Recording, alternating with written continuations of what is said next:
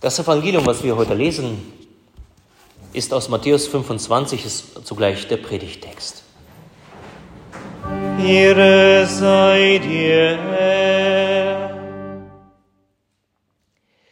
Jesus sprach, mit dem Himmelreich ist es wie mit einem Menschen, der außer Landes ging. Er rief seine Knechte und vertraute ihnen sein Vermögen an. Dem einen gab er fünf Zentner Silber, dem anderen zwei, dem dritten einen, jedem nach seiner Tüchtigkeit und ging außer Landes. Sogleich ging er hin, der fünf Zentner empfangen hatte und handelte mit ihnen und gewann fünf weitere dazu. Ebenso gewann der, der zwei Zentner empfangen hatte, zwei weitere dazu. Der aber einen empfangen hatte, ging hin, grub ein Loch in die Erde und verbarg das Geld seines Herrn. Nach langer Zeit kam der Herr dieser Knechte und forderte Rechenschaft von ihnen. Da trat herzu, der fünf Zentner empfangen hatte, und legte weitere fünf Zentner dazu und sprach, Herr, du hast mir fünf Zentner anvertraut, siehe da, ich habe fünf Zentner dazu gewonnen. Da sprach sein Herr zu ihm, Recht so, du guter und treuer Knecht. Du bist über wenigem treu gewesen, ich will dich über viel setzen. Geh hinein zu deines Herrn Freude. Da trat auch herzu, der zwei Zentner empfangen hatte, und sprach, Herr, du hast mir zwei Zentner gegeben, siehe da, ich habe zwei dazu gewonnen. Sein Herr sprach zu ihm, Recht so, du guter und treuer Knecht. Du bist über wenigem treu gewesen, ich will dich über viel setzen. Geh hinein zu deines Herrn Freude. Da trat herzu, der einen Zentner empfangen hatte und sprach, Herr, ich wusste, dass du ein harter Mann bist. Du erntest, wo du nicht gesät hast, und sammelst ein, wo du nicht ausgestreut hast und ich fürchtete mich, ging hin und verbarg deinen Zentner in der Erde. Siehe da, hast du deine, das deine. Sein Herr aber antwortete und sprach zu ihm, du böser und fauler Knecht, wusstest du, dass ich ernte, wo ich nicht gesät habe, und einsammle, wo ich nicht ausgestreut habe? Dann hättest du mein Geld zu den Wechslern bringen sollen, und wenn ich gekommen wäre, hätte ich das meine wiederbekommen mit Zinsen. Darum nehmt ihn dem Zentner ab und gebt ihn dem, der zehn Zentner hat. Denn wer da hat, dem wird gegeben werden. Und er wird die Fülle haben. Wer aber nicht hat, dem wird auch, was er hat, genommen werden. Und den unnützen Knecht, wirft hinaus in die äußerste Finsternis, da wird sein Heulen und Zähne klappern. Das ist das Evangelium unseres Herrn Jesus Christus. Lob sei dir, Christus. Gnade sei mit euch und Friede von Gott, unserem Vater und unserem Herrn Jesus Christus. In der Stille lass uns beten.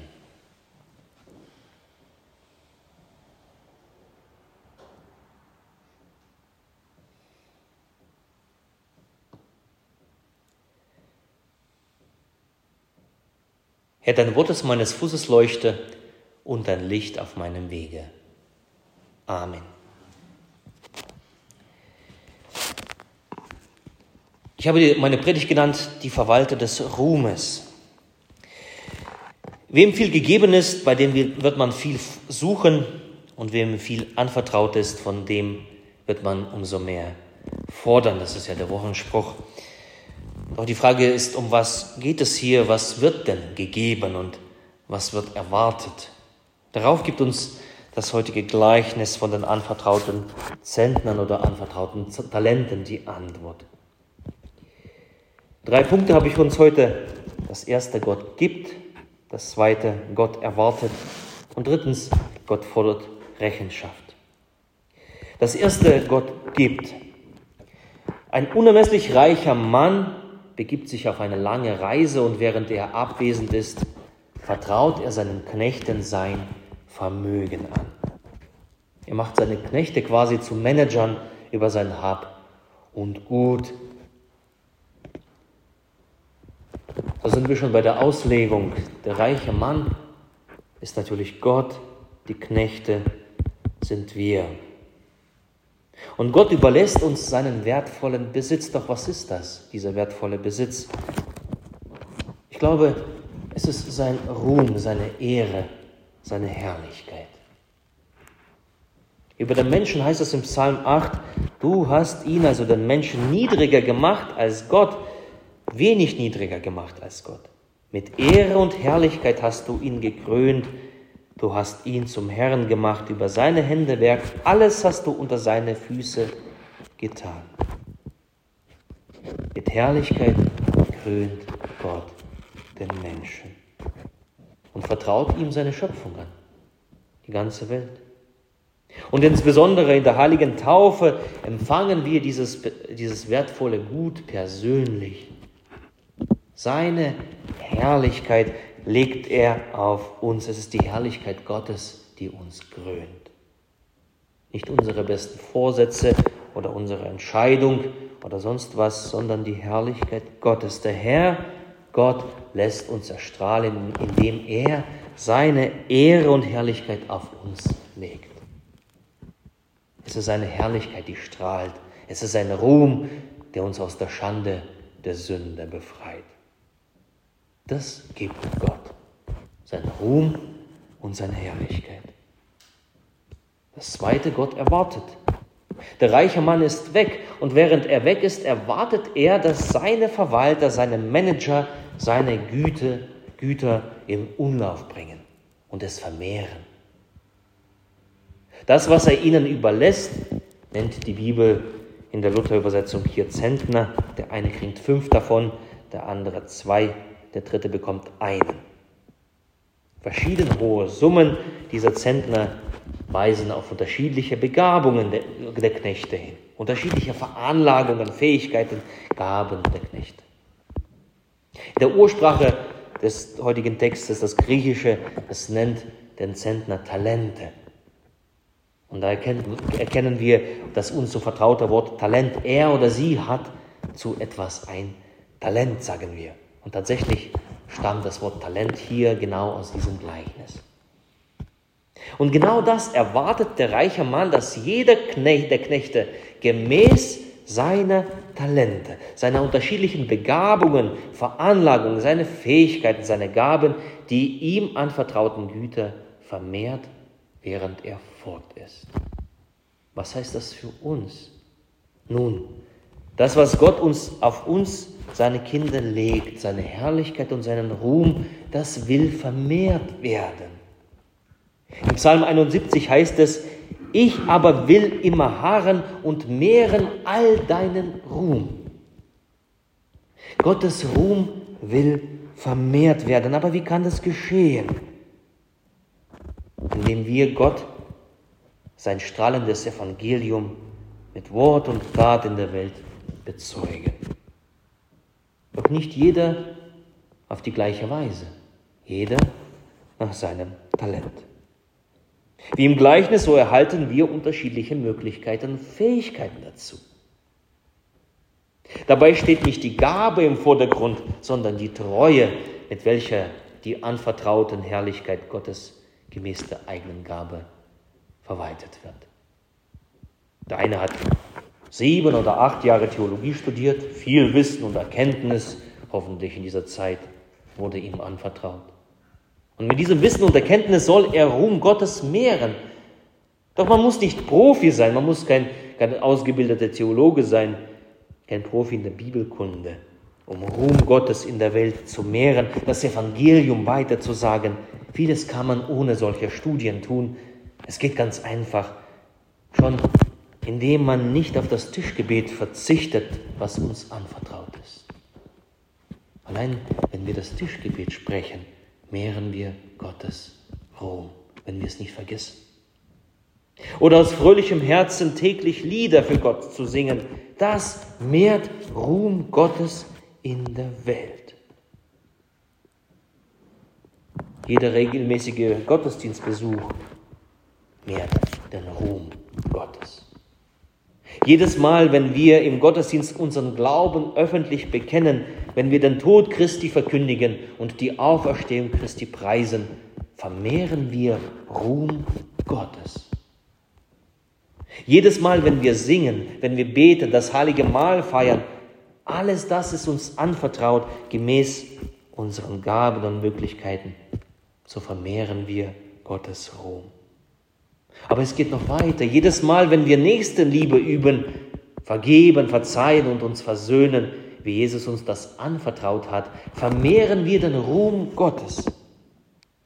Jedes Mal, wenn wir nach Wahrheit fragen, statt nach der Lüge greifen, vermehren wir den Ruhm Gottes. Wenn wir nicht zürnen und damit dem Teufel den Raum geben, wenn wir das nicht tun, vermehren wir den Ruhm Gottes wenn wir statt zu stehlen verschenken. Wenn wir die Bedürftigen beachten, vermehren wir den Ruhm Gottes. Wenn aus unserem Mund statt faulem Geschwätz Gutes herauskommt, was erbaut, was gut ist, was recht ist, was notwendig ist, was Gnade bringt, die es hören, das vermehrt Ruhm Gottes. Wenn wir alle Bitterkeit sein lassen, den Grimm und allen Zoren fahren lassen, auf Geschrei und Lästerung verzichten, vermehren wir den Ruhm Gottes in der Welt. So einfach kann es sein, den Ruhm Gottes in der Welt zu mehren. Wir haben es ja gesungen, wohl denen, die da wandeln, vor Gott in Heiligkeit, nach seinen Worte handeln und leben alle Zeit. Die recht von Herzen suchen Gott und seine Zeugnis halten, sind stets bei ihm in Gnade. Man muss nicht nach Übersee fahren und dort als Missionar tätig werden. Der Ruhm Gottes zu mehren kann vor Ort geschehen, jeder für sich, jeder mit seinen eigenen Talenten, ohne darauf zu schauen, na was macht denn da der andere? Der mit den Fünfern oder mit Zweiern. Und wie faszinierend ist es doch, dass Gott uns die Verwaltung seines Ruhmes überlässt. Doch damit bekommen wir nicht nur die Verwaltung, sondern auch viel Vertrauen entgegengesetzt von Gott. Wir bekommen viel Verantwortung. Das führt uns zum dritten Punkt. Gott fordert Rechenschaft. Als der reiche Mann zurückkommt, ist Zeittag. Tag der Abrechnung, Tag der Rechenschaft. Und nun wird offenbar, wie die Manager mit ihren anvertrauten Gaben gewirtschaftet haben und welche Gewinne sie damit erzielten. Die ersten beiden Knechte haben sein Gut vermehrt, der dritte vergrub es und brachte kein Gewinn. Und dabei zeigt sich, dass der unermesslich reiche Mann nur zwei Urteile kennt. Entweder recht so, der guter und treuer Knecht, geh hinein in deines Herrn Freude, oder du böser und fauler Knecht, werft ihn in die Finsternis hinaus. Den einen gibt er Anteil an seinem unermesslichen Reichtum, den anderen nimmt er alles weg und entlässt ihn fristlos.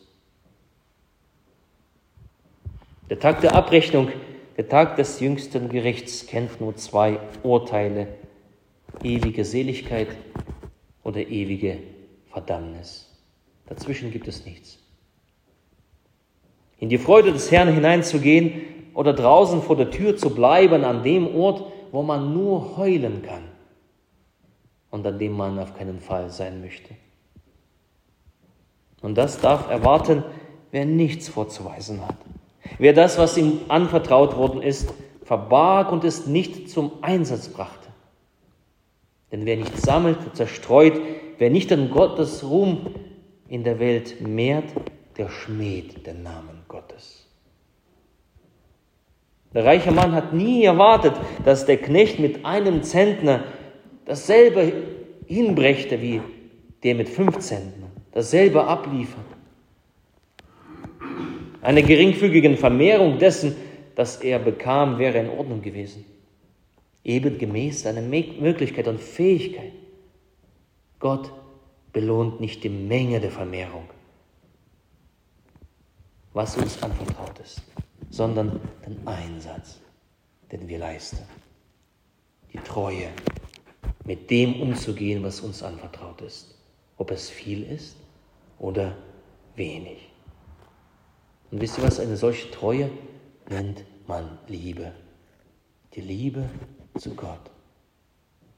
Die Liebe zu Gott, zu seinem Wort, zu seinem Auftrag, die Liebe zu seinem Gebot, die Liebe dazu, Gottes Ruhm und Herrlichkeit in der Welt zu mehren. Und diese Liebe wird belohnt, ihr Lieben. Diese Liebe wird belohnt. So lass uns darum bitten, dass Gott uns diese Liebe schenkt, die Liebe dazu, seinen Ruhm, den er uns zur Verwaltung hinterlassen hat, zu mehren in regelmäßigem Bekenntnis, in Wort und Tat, im Alltag, ohne auf den anderen zu schielen, zu schauen, was der andere macht, selber Gottes Ruhm zu mehren. Und so können wir mit den Worten des schon erwähnten Psalmes 71 hingebungsvoll mit Herz und Seele beten. Lass meinen Mund deines Ruhmes und deines Preises voll sein täglich. Mein Mund soll verkündigen deine Gerechtigkeit, täglich deine Wohltaten. Ich aber will immer harren und mehren all deinen Ruhm. Und der Friede Gottes, der höher ist als alle Vernunft, bewahre eure Herzen und eure Sinne in Christus Jesus. Amen.